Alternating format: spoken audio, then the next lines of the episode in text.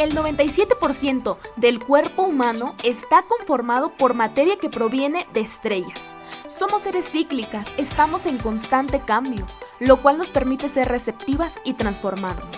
Por lo tanto, si nosotras estamos en cambio, el mundo también lo está.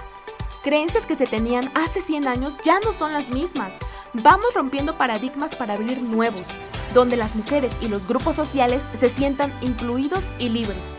Quiero abarcar todos los temas posibles de los que sé que cotidianamente te cuestionas.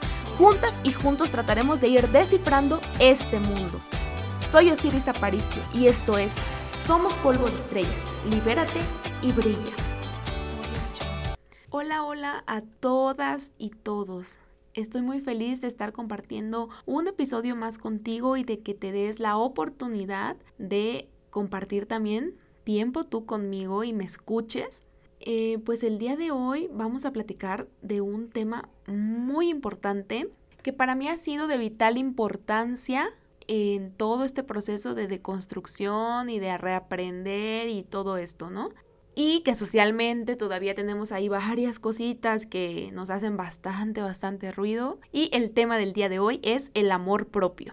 El amor propio yo creo que es un tema que ya tenemos bastante choteado, ¿no? Yo creo que ya lo hemos escuchado muchísimas veces, el hecho de, de, escuchar por todos lados el, pues debes de amarte a ti misma primero, este, ámate tú y cosas así, ¿no? Pero realmente nadie nos dice con todo lo que nos vamos a encontrar a lo largo de este proceso de aprender a amarnos. O sea, nadie nos dice cómo, cómo llevar esta situación porque cada proceso es distinto. Y realmente el poder llegar a un estado máximo de amor propio, pues cuesta y mucho. Y entre todo esto de, que nos cuesta trabajo, pues también nos duele y nos duele bastante. Entonces, no es como que un tema nada más de decir, ah, me amo, este, sí, ya, ya, ya me amo, ya me di cuenta cuáles eran mis errores y, y, ya listo, ¿no? No, o sea, realmente nos encontramos en el camino cosas muy, muy, muy dolorosas que a veces nos puede nos pueden costar demasiado trabajo seguir trabajando, ¿no? Porque una nunca deja de aprender, entonces constantemente seguimos reaprendiendo y trabajando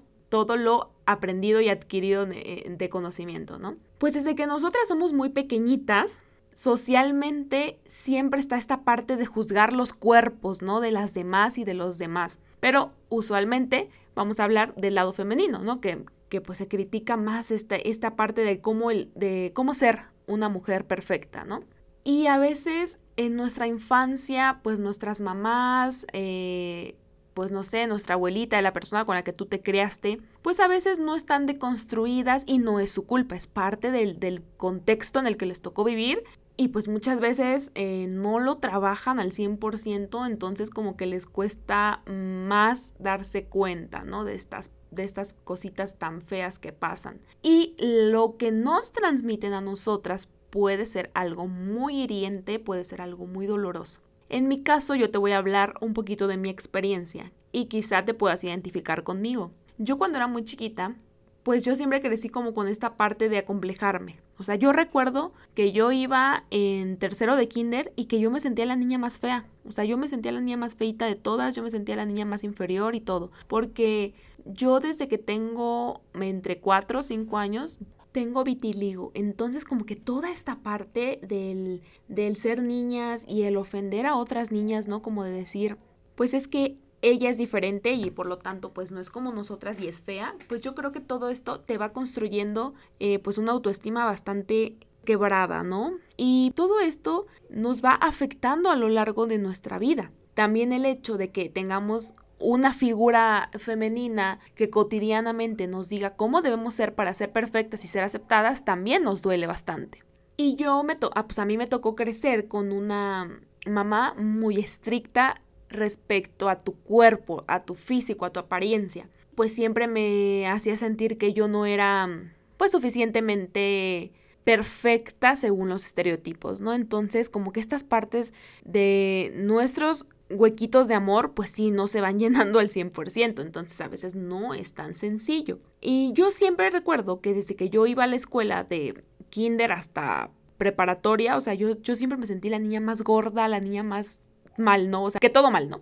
Y todas estas situaciones lo que provocaban en mí, pues era una situación emocional pues muy fuerte porque inclusive llegué a tener problemas alimenticios porque no me sentía lo suficientemente delgada, ¿no? Lo suficientemente perfecta. Yo hacía demasiado ejercicio, eh, todos los días hacía ejercicio por, por mínimo dos horas, si se podía más de dos horas pues hacía más, pero yo todo el tiempo hacía ejercicio, o sea, todo el tiempo hacía ejercicio, todo el tiempo trataba de comer lo mejor posible, no comía casi chatarra, lo comía de vez en cuando y a veces inclusive lo comía a escondidas porque mi mamá era sumamente estricta con mi alimentación. Entonces te puedes imaginar cómo nos vamos construyendo, o sea, yo viviendo en un ambiente relativamente normal y saludable, cómo me afectó todo esto, ¿no? Y el no sentirme suficiente nunca. Nunca me sentí suficientemente perfecta, nunca me sentí suficientemente bonita, nunca me sentí suficientemente delgada. Y es muy curioso porque cuando veo mis fotos de, ese tiempo, de, mm, yo creo que esto, esto me sucedió más o menos como hasta los 20...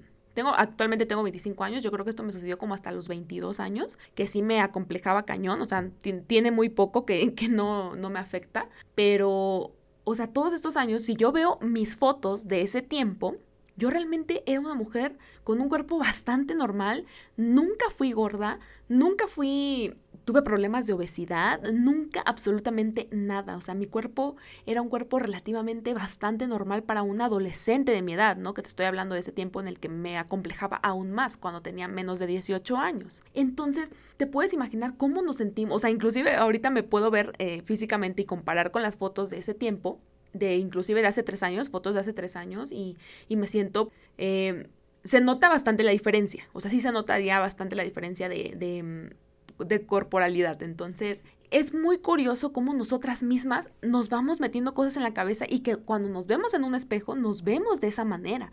O sea, es muy fuerte cómo trabaja nuestra mente. Entonces, el trabajar el amor propio no es fácil, porque no solamente es decirte a ti misma que te amas y que eres perfecta y listo, porque no es así. Es un proceso que requiere ayuda terapéutica realmente. Yo recuerdo que iba a terapia porque constantemente siempre me ha gustado ir a terapia, pero yo no sentía que yo estuviera trabajando el tema de amor propio, ¿no? O sea, realmente yo hacía muchas cosas que no eran amor propio y permitía muchas cosas que pues también no eran amor propio hacia mí misma. Y todo esto que te estoy contando, te lo estoy contando desde mi experiencia, porque yo estoy muy segura que al igual que yo, tú has vivido algo similar y seguramente te identificas conmigo o tienes tu propia historia, pero hay cositas en las que te vas a identificar conmigo. Y esto pues es un tema que, que yo creo que se tendría que hablar más seguido y no tratarlo como un tabú el hablar del de los cuerpos, ¿no? Entonces, cuando yo me doy cuenta que realmente no estoy teniendo al 100% un amor propio, pues me siento mal, ¿no? Me siento como si yo fuera un error, como si yo estuviera mal. Y realmente no es nuestra culpa no saber tener amor propio, no es nuestra culpa no trabajar nuestro amor propio, porque todo es parte también de nuestro contexto y a veces creemos y queremos que toda la responsabilidad caiga en nosotras mismas, cuando a veces no es así.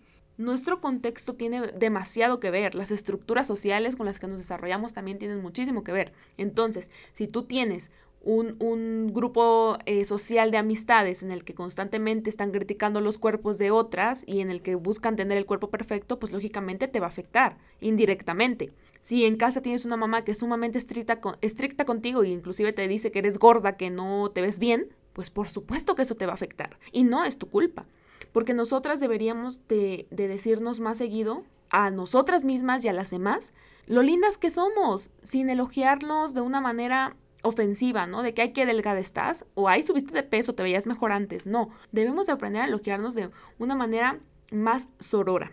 A mí realmente todas estas, estas cosas me transgredieron bastante. Yo recuerdo que todavía una de las últimas anécdotas que tengo marcadísima en mi mente, aproximadamente tenía yo como 19, 20 años y yo seguía igual, te digo, haciendo demasiado ejercicio, seguía comiendo lo mejor que podía. Y recuerdo que esa ocasión yo me quería poner un vestido, íbamos a ir a, una cena familiar y yo me iba a poner un vestido y el vestido era de cierre en la espalda, entonces pues necesitaba ayuda de que me subieran el cierre, ¿no? Entonces le, le digo a mi mamá que me subiera el cierre y mi mamá me, mm, el, el, cierre se trababa mucho, ya sabes, son de esos cierres bien feos que a veces no, no suben correctamente, ¿no? Obviamente no era que no me quedara, era que el cierre estaba mal, porque si no me hubiera quedado ese vestido, pues no me lo hubiera puesto, ¿no? Lógicamente, porque no me iba a sentir cómoda, ¿no? Y entonces, al estarse trabando el cierre, mi mamá me dice así como de que, no, es que no sube el cierre. para lo cual rápidamente pues me preocupo, ¿no? Y es como de que, ¿cómo no va a subir el cierre si estoy en mi mismo peso, estoy pues todo bien, ¿no? No, pues no sube el cierre, mira nada más la espaldota que tienes, o sea, mira cómo tienes estos gordos acá, o sea, no, no sube el cierre. Y güey, o sea, me, me sentí tan mal porque dije, ¿cómo es posible que esté tan gorda? ¿Cómo es posible que no me quede mi vestido? Y por Dios, güey, o sea, yo te enseño una foto de ese día, exactamente de ese día, ni, ni, ni, para, ni para engañarte con una foto de, de otro día o así, no, una foto exactamente de ese día. Y mi cuerpo yo creo que aproximadamente estaba como en los 52 kilos. O sea, un peso relativamente entre mi peso y entre medio bajo, no, no, no sé perfecta, exactamente porque mido más o menos como unos 59.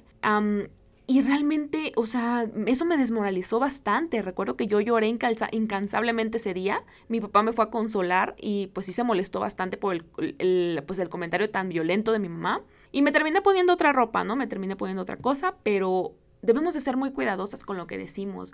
No podemos ir por la vida opinando los cuerpos de las demás. La verdad es que son cosas que tú no sabes cómo las va a tomar alguien más, que le puede salir demasiado y para empezar, no tienes por qué hablar del cuerpo de alguien más. Entonces, te voy a contar otra historia, que yo tuve problemas hormonales porque siempre tuve problemas con mi menstruación, pero pues realmente nunca me causó conflictos, todo normal, ¿no? Hasta que pues empecé a tener muchos atrasos y fue, así que llegué, al ginecólogo, me hicieron estudios y todo, ¿no? Entonces resultó que yo tenía ovario poliquístico, lo cual pues sí es como que un problema hormonal que se puede descontrolar demasiado y causarte pues irregularidades en tu cuerpo muy cañonas. Así que inmediatamente pues empecé a tratarme esa situación, ¿no? Porque me preocupaba bastante que uno de los síntomas que este descontrol te puede dar pues es aumentar de peso exageradamente. Y a mí pues el tema del peso te digo que siempre me ha tenido súper traumatizada. Entonces, eh, pues nunca me afectó, yo seguía haciendo mi vida exactamente normal, mi cuerpo seguía exactamente normal. Hasta que hace un año en la pandemia yo empecé a subir de peso.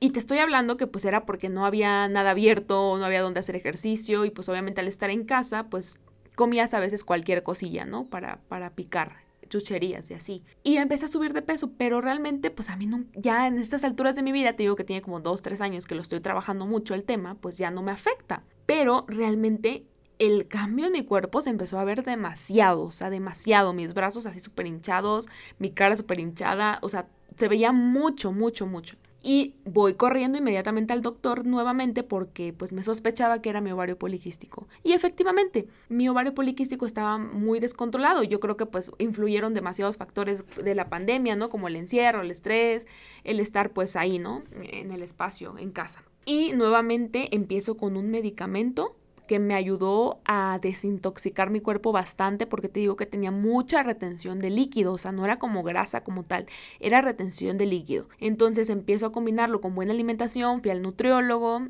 empiezo a hacer un poquito de actividad física en casa, lo que podía hacer, y pues empiezo a deshincharme poco a poquito, poco a poquito, ¿no? Entonces yo estaba pesando hace un año 68 kilos, o sea, lo cual era exagerado para mi, para mi peso que yo siempre he tenido, ¿no? Que yo siempre he estado como entre los 58 kilos. O sea, prácticamente eran 10 kilos más. Y eso realmente sí me desmoralizaba bastante, porque realmente sí era demasiado peso. Pero lo tomé con calma, estuve con terapia y todo, ¿no? Entonces, los comentarios de mi cuerpo empezaron nuevamente respecto a, por qué estaba subiendo de peso, por qué ya no me quedaba la ropa, porque esta ocasión de verdad sí ya no me quedaban muchas prendas. Recuerdo que eso fue lo más triste que pude sentir porque me quería poner un vestido y ya no me subía al cierre. Lo cual pues sí me hizo sentir mal porque yo dije, no, esto sí está descontrolado y debo de poner demasiado de mi parte para que todo vuelva a la normalidad, ¿no? Y pues seguí, seguí, seguí, empecé a desintoxicarme, creo que me parece que llegué a 64 kilos más o menos en ese tiempo del tratamiento y pues sí me empecé a, a, a bajar bastante, ¿no? Y se empezó a notar obviamente el cambio, porque inclusive ese, ese mismo vestido que me causó tristeza, que, ya no me quedaba, después me lo puse como a los cuatro o tres meses y me quedó perfecto, ¿no? Entonces ya me iba quedando, no, no así súper perfectísimo, pero ya me quedaba, ¿no? Ya, ya subí al cierre. Y con esto quiero decirte que a veces las personas juzgan sin saber qué pasa. O sea, a lo mejor puedes ver a alguien que siempre fue muy delgada y que siempre se vio bien y un tiempo después la ves y subió de peso y tú inmediatamente vas y lo juzgas y te pones a decir inclusive cosas como de que, ay, qué, qué mal se ve, qué gorda, se descuidó, seguro esto, seguro aquello y hace suposiciones de todo. Y tú no puedes saber si esa persona está pasando por alguna enfermedad. No puedes saber si, alguna, si esa persona está pasando por alguna situación de salud muy delicada. O sea, no solo los problemas hormonales te causan subir de peso, o sea, también la diabetes, la tiroides. O sea, hay muchísimos, muchísimas enfermedades que te pueden causar un descontrol así con tu cuerpo.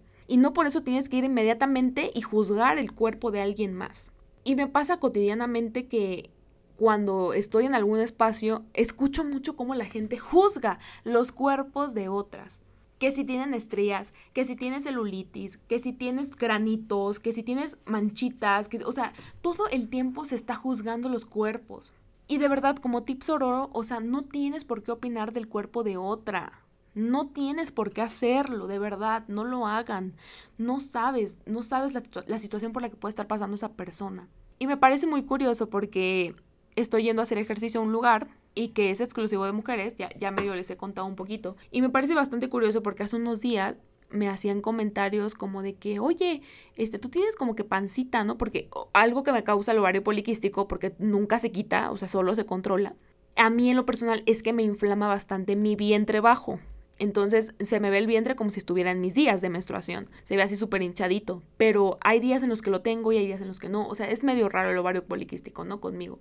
Entonces me hicieron como que ese comentario de que, de que si tenía... Ah, el comentario fue que si yo era mamá.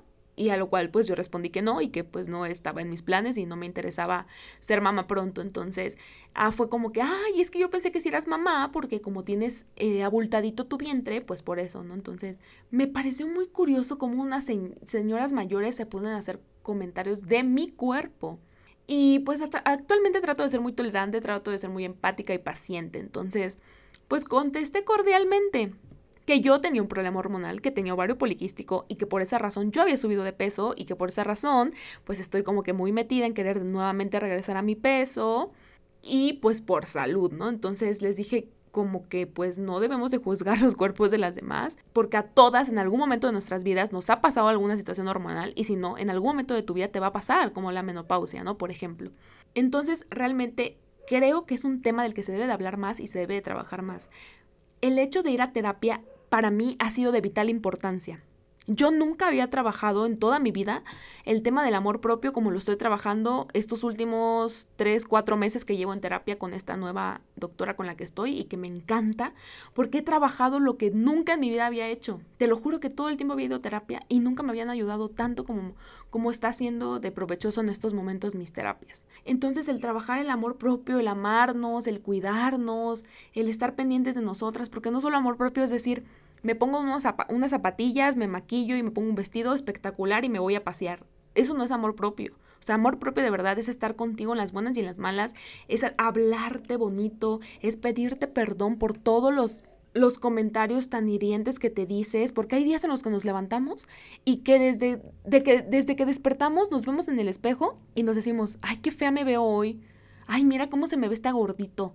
Ay, mira que me salió un grano. O sea, Sí tenemos días malos, todas tenemos días malos, pero hay que saber sobrellevarlos. Hay que pedirnos perdón por hablarnos mal. Hay que reconciliarnos con nosotras mismas, porque todo eso lo tenemos porque estamos peleadas con nosotras mismas, ¿no? Nos ofendemos de una manera muy fea. Yo creo que a veces nosotras mismas somos las peores que nos hablamos, ¿no? A nosotras mismas. Y el soltar, o sea, soltar, perdonar y dejar ir todo aquello que te hizo daño. El rodearte de personas positivas, de personas que te transmitan energía positiva, también es amor propio, porque el estar puro enfrascada con personas negativas, pues eso hace bastante daño. Si hoy se te antojó comerte un helado, cómetelo. Que si hoy se te antojó ir a hacerte las uñas, vete a hacerte las uñas. Si te, se te antojó ponerte un crop top, ponte tu crop top.